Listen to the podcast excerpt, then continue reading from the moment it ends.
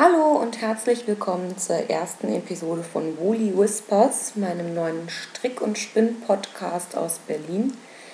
Ich bin Kati, 27 Jahre alt aus Berlin und bin auf die Idee gekommen zum Podcasten über Distel, die den Podcast Die urbane Spinnstube macht und die schon öfter mal erzählt hatte, dass es leider so wenig deutschsprachige Podcasts gibt. Und äh, ich habe mir ihren angehört und kam dann auf die Idee, ach, eigentlich könntest du sowas auch selber machen. Ähm, ich selber habe eigentlich noch gar keine Strick- oder Spinn-Podcasts gehört, bin aber ein Riesenfan von Hörbüchern und äh, Hörspielen, insbesondere beim Handarbeiten. Wenn ich jetzt stricke oder spinne, dann habe ich sowohl die Augen als auch die Hände frei, was beim Lesen immer nicht so der Fall ist und höre dann immer gerne zum Beispiel auch Krimi-Podcasts und habe mir gedacht, eigentlich könnte man selber mal einen Podcast machen und ein bisschen was dazu erzählen, was sich auf meinen Nadeln, Spindeln und auf dem Rad so abspielt. Ähm, vielleicht erstmal ein paar Worte zu mir. Ähm, ich stricke seit einigen Jahren, habe das ganz, ganz früher mal von meiner Mama gelernt. Ähm, das dann lange Jahre gar nicht mehr gemacht und erst im Studium vor ein paar Jahren wieder angefangen. Habe da einen Pullover produziert, äh, war zu faul, mir irgendwie eine Anleitung zu suchen und habe irgendwie so aus vielen äh, Rechtecken mir so ein sackartiges etwas zusammengestellt. Ähm, er ist groß, er ist kuschelig, er sieht grauenhaft aus und ich trage ihn gerne so im Haus. Ähm, und bin dann gleich eingestiegen, ähm, kaum dass ich äh, Ravelry entdeckt hatte, also www.ravelry.com ist eine ganz super Handarbeits-Community im Internet ist. Die meisten von euch werden das wahrscheinlich sowieso kennen. Ähm, da habe ich mir dann eine Drops-Anleitung gesucht und äh, eine Strickjacke mit Zopfmuster gemacht, die ziemlich gut geworden ist, erstaunlicherweise, weil ich mich einfach sklavisch an die Anleitung gehalten habe. Ähm, aber abgesehen von diesen beiden Teilen stricke ich eigentlich fast keine richtige Bekleidung. Ich bin eine große Tücherstrickerin, liebe so Lace-Tücher.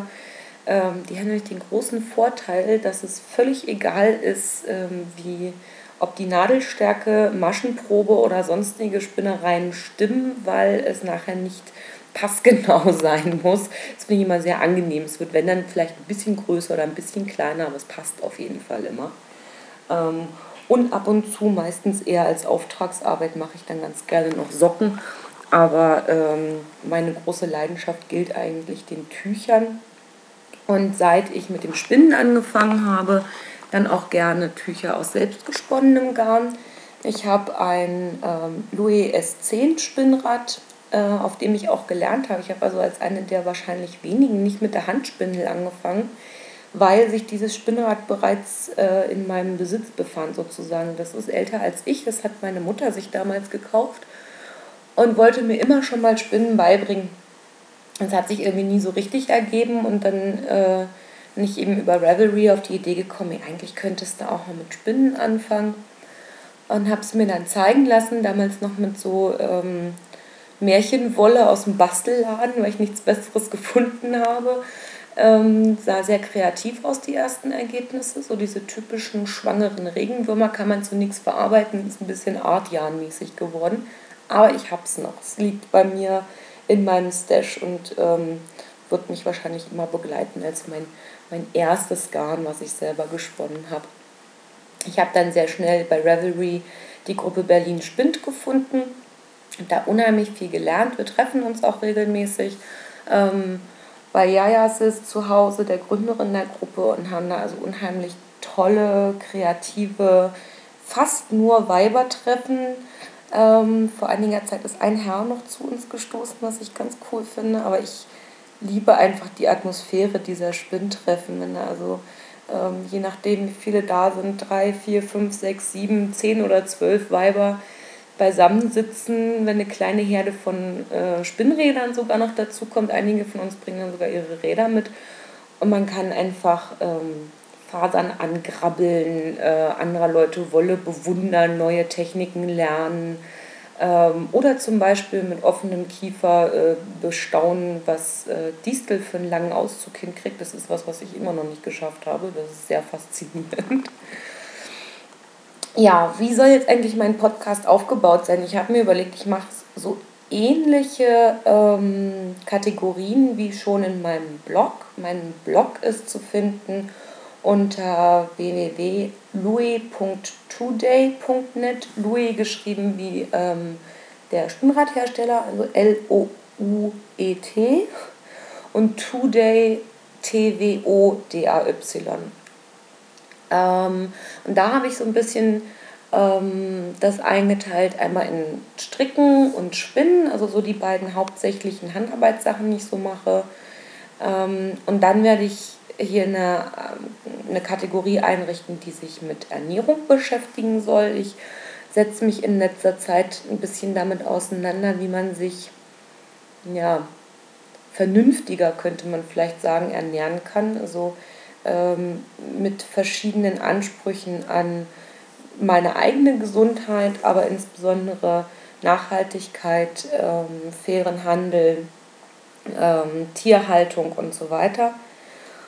Und habe mir überlegt, als letztes gibt es eine Kategorie, die und sonst so heißt, wo ich ein bisschen darüber als schwafeln werde, was mir sonst in meinem Leben momentan so begegnet ist und was ich irgendwie verbreitenswert finde. Ähm, dann steigen wir doch auch gleich ein. Ach so, vielleicht noch vorher eine kurze Anmerkung in eigener Sache. Das ist mein aller, allererster Podcast. Und ähm, ich habe noch nicht so die technischen Skills, um hier tolle Töne und Jingles und sowas einzuspielen. Vielleicht kommt das alles noch, wenn ich das ein paar Mal öfter gemacht habe. Bis jetzt ist es ganz rein und pur und simpel nur meine Stimme. Ich hoffe, ihr seht mir das nach, wenn der Podcast im Moment noch etwas nüchtern ist. Ja, was tut sich auf meinen Nadeln? Ich habe vor kurzem ein schönes Projekt fertiggestellt, ein Regenbogen Parbusal. Ich hoffe, ich spreche das Tuch richtig aus. Ähm, das äh, Muster ist von Monika Kullerand. Auch da hoffe ich, dass ich den Namen richtig ausspreche. Es ist ein sehr schönes halbrundes Tuch. Ähm, das Garn habe ich selbst gesponnen, ist ein selbstgesponnenes Single. Es ist das erste Mal, dass ich ein, ähm, ein Garn von mir unverzwirnt benutze. Ist ein bisschen aus der Not geboren gewesen. Und zwar hatte ich ähm, von Wollknäuel dieses Paket 1 Kilo bunte Merino im Band. Das ist also ein Kilo mit ganz vielen Knäuelchen äh, bunter Merino-Wolle in ganz verschiedenen Farben. Und äh, da hatte ich mir einmal ein Kilo selber gekauft und einmal dann nochmal ähm, geschenkt bekommen und habe mir die Farben rausgesucht, die ich für einen Regenbogen brauchte. Namentlich gelb, orange, rot, lila, blau und grün. Und habe die hintereinander weggesponnen. Ähm, wollte das eigentlich Navajo verzwirnen, ähm, damit der Farbverlauf erhalten bleibt und habe es auf dem Rad einfach nicht hingekriegt. Mir ist ständig die Faserschlinge auseinander ge geflutscht ich habe dann äh, sehr geflucht, weil ich da also meterweise Garn abgerissen habe, weil es nicht funktioniert hat. Dann kurz überlegt, ob ich es irgendwie mit was anderem verzwirne, mit einem schwarzen Nähfaden oder irgendwas. Ähm, und habe mir dann überlegt, ey, das ist relativ stabil, weil es ein bisschen zu viel Drall auch hatte. Ich versuche es einfach, ich gehe das Risiko ein und benutze es unverzwirnt. Und siehe da, es hat funktioniert. Ich habe beim Abhaspeln, es ist mir, glaube ich, zweimal gerissen aber das habe ich bei anderen Garnen sonst auch schon mal gehabt. Ähm, und es hat funktioniert. Also es hat das Stricken, das Spannen und auch das Tragen alles überstanden. Ähm, und das hat mich dann ein bisschen mutig gemacht, eventuell meine Garne auch mal als Singles zu verwenden und die gar nicht immer zwangsläufig zu zwirren, weil ich mag eigentlich die Optik von Singles sehr gerne. Ich bin ein Riesenfan von Zauberbällen zum Beispiel, von Schoppel. Ja, jedenfalls ist das so mein letztes fertiggestelltes Projekt.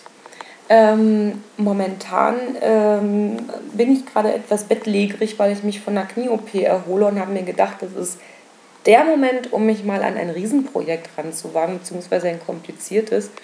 Und zwar ist das wieder ein Tuch. Und zwar das In the Pink von Izzy Knits. Ähm, das haben vielleicht einige von euch schon mal bei Ravelry gesehen. Das ist ein so geiles Teil. Ähm, in der Mitte äh, so ein, ein Wirbel, eine Spirale und dann noch so Flügel nach außen weg. Ist eine ganz ungewöhnliche Form. Ähm, habe schon viele User äh, stöhnen hören, dass das so kompliziert ist, ähm, weil die Teile alle einzeln gearbeitet und nachher aneinander gestrickt werden. Äh, ich bin sehr gespannt. Also ich habe dieses Mittelteil fertig und den einen Flügel, habe jetzt den zweiten angefangen. Das ist vom Stricken her nicht schwierig. Also ähm, wenn man sich wirklich an die Anleitung hält, ich habe die neueste Version runtergeladen, in den alten gab es noch ein paar Fehlerchen drin. Also wenn man sich dran hält, ist es wirklich ziemlich easy peasy eigentlich zu stricken, wenn man sowas schon mal gemacht hat. Ich glaube, die Schwierigkeit kommt wirklich nachher dann beim Verbinden. Dann bin ich mal sehr gespannt, wie sich das ähm, zeigen wird. Ich habe ein bisschen auch mit den Nadeln rumprobiert. Ich habe, ähm, ach so, ich benutze dazu einen Zauberball, einen Lace-Zauberball in der Farbe gebrannte Mandeln. Ähm, und ich habe sehr dünne Nadeln benutzt. Also normalerweise stricke ich meine Lace-Tücher auf ziemlich dicken Nadeln, ähm, um eben so eine luftigere Optik zu kriegen. Aber bei diesem Tuch war es mir wichtig, dass die Struktur richtig rauskommt, dass das Muster schön zu sehen ist und habe deswegen ähm, Zweier Nadeln genommen tatsächlich, also sehr dünne Nadeln zu diesem dünnen Garn. Und es gefällt mir sehr, aber es wird relativ klein werden. Also ich habe andere ähm, fertige Projekte gesehen, ähm, die also wirklich große Schultertücher waren, nur dieses, dieser zentrale Wirbel wirklich von Schulter zu Schulter reichte. Das wird es bei mir nicht werden. Das wird mehr so ein Deko-Schal-Ding werden. Aber soweit gefällt es mir ganz gut und ich bin mal sehr gespannt, ähm, ob ich dahinter steige, wie das nachher dann miteinander verbunden wird. Auf jeden Fall habe ich festgestellt, ich brauche definitiv mehr Maschenmarkierer. Ich habe welche, die ähm, mir eine liebe Freundin ähm, gewichtet hat, aber ähm, das reicht auf jeden Fall noch nicht.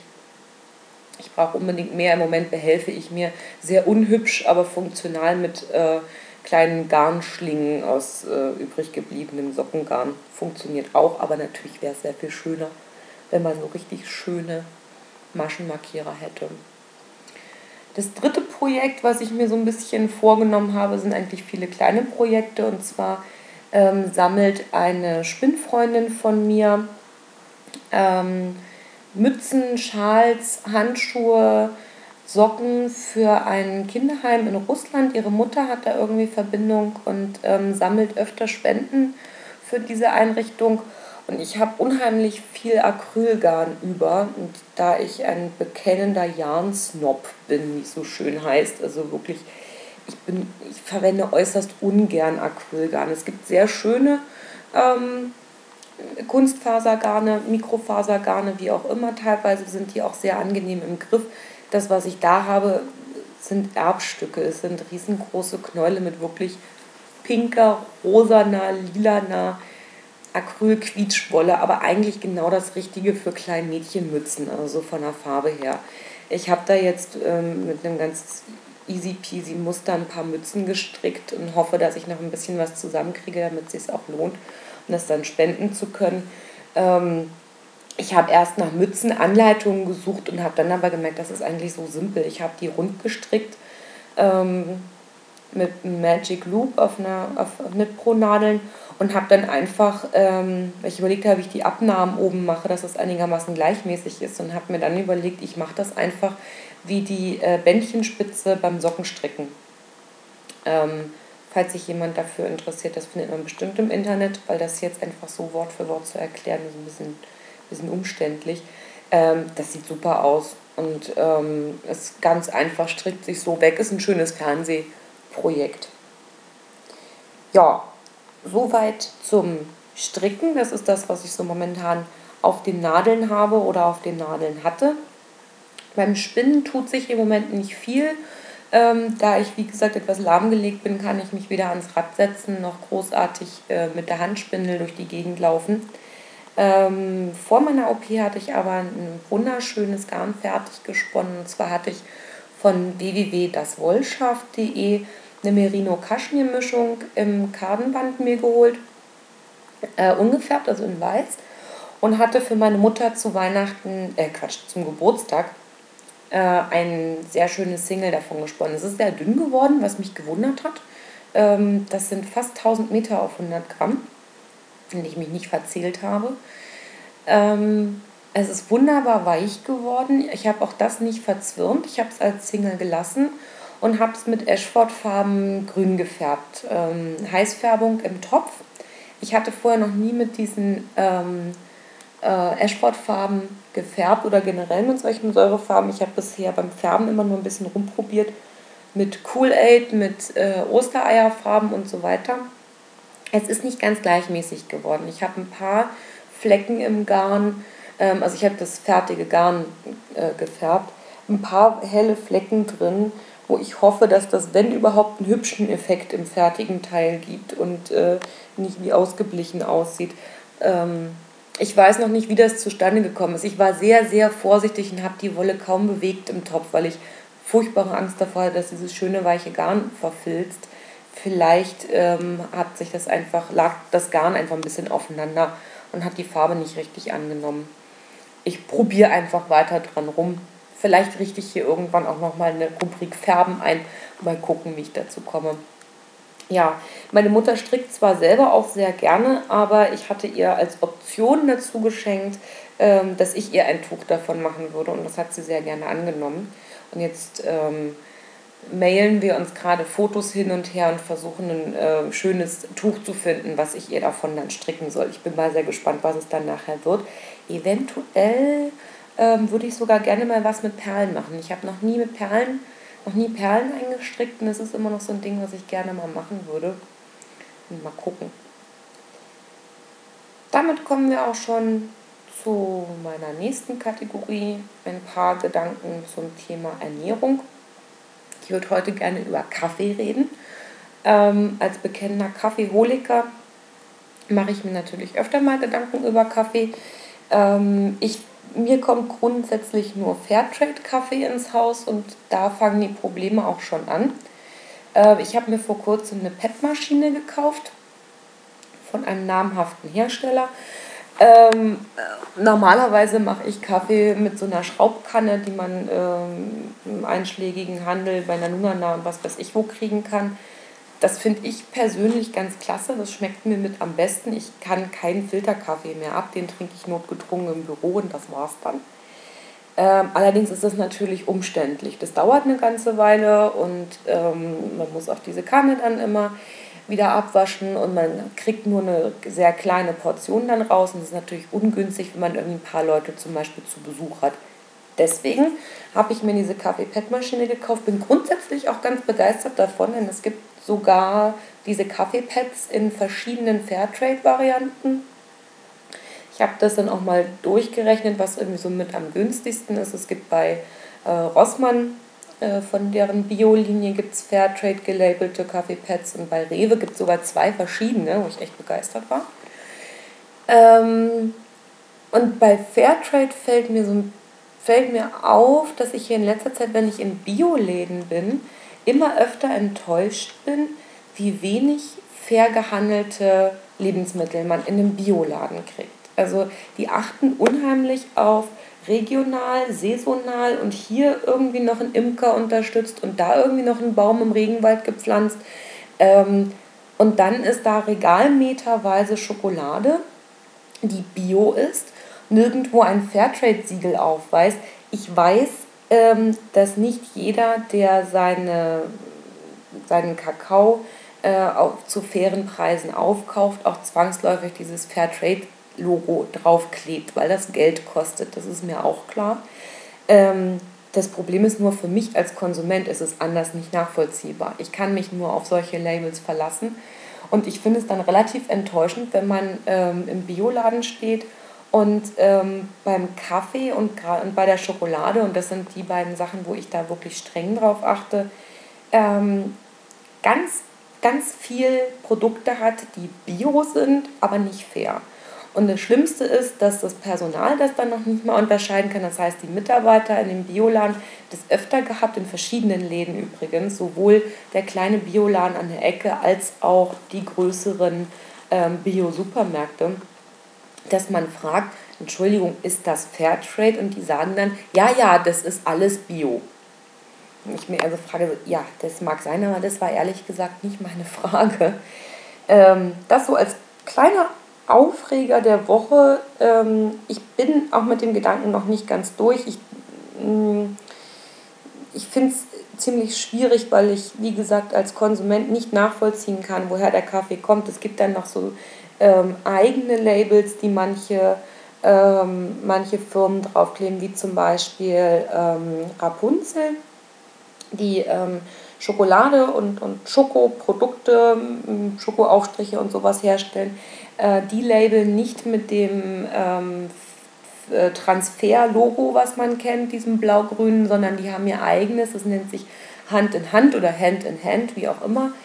Ähm, und das finde ich ein bisschen grenzwertig, weil ich hatte dann irgendwann mal eine Tafel Schokolade in der Hand, wo das nicht drauf war und habe dann mal nachgefragt äh, im Laden. Die konnten mir das dann äh, nicht sagen. Daraufhin habe ich die Firma mal angemailt und die Antwort, die ich bekam, fand ich dann schon wieder ein bisschen bedenklich.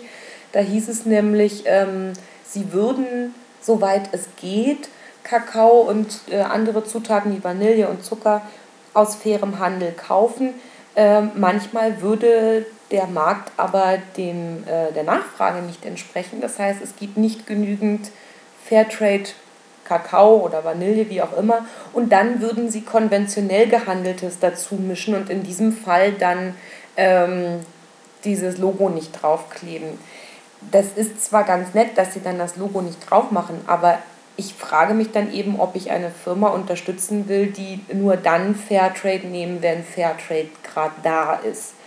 Ähm, und das sind eben so die Schwierigkeiten, die ich habe mit diesen selbstgebastelten Logos beziehungsweise mit Schokolade, wo man vielleicht vermuten könnte, dass es fair ist, aber man weiß es eben nicht. Ähm, ganz abgesehen davon, dass ich der Meinung bin, dass ähm, es kein ja, es ist eigentlich ist das Perverse daran, dass, äh, dass man sich damit schmückt, zu sagen, wir kaufen unseren Kaffee zu fairen Preisen. Es sollte eigentlich das Normale sein. Also es sollte kein Qualitätsmerkmal sein, dass man einen fairen Preis dafür bezahlt hat.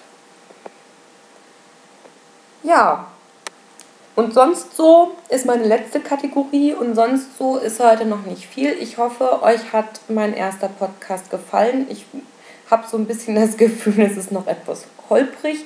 Wie gesagt, noch sehr nüchtern, ohne Musik und ohne alles. Ich arbeite dran, ich verspreche es. Ich bin noch eine Weile krankgeschrieben, habe sehr viel Zeit. Und ähm, ich freue mich drauf, wenn es gefällt, wenn es sich jemand tatsächlich freiwillig anhören will, was ich hier zu sagen habe, ähm, das öfter zu machen. Und ich hoffe, wir hören uns das nächste Mal wieder. Und bis dahin wünsche ich euch ganz viel Spaß und immer eine Handbreit Wolle im Korb.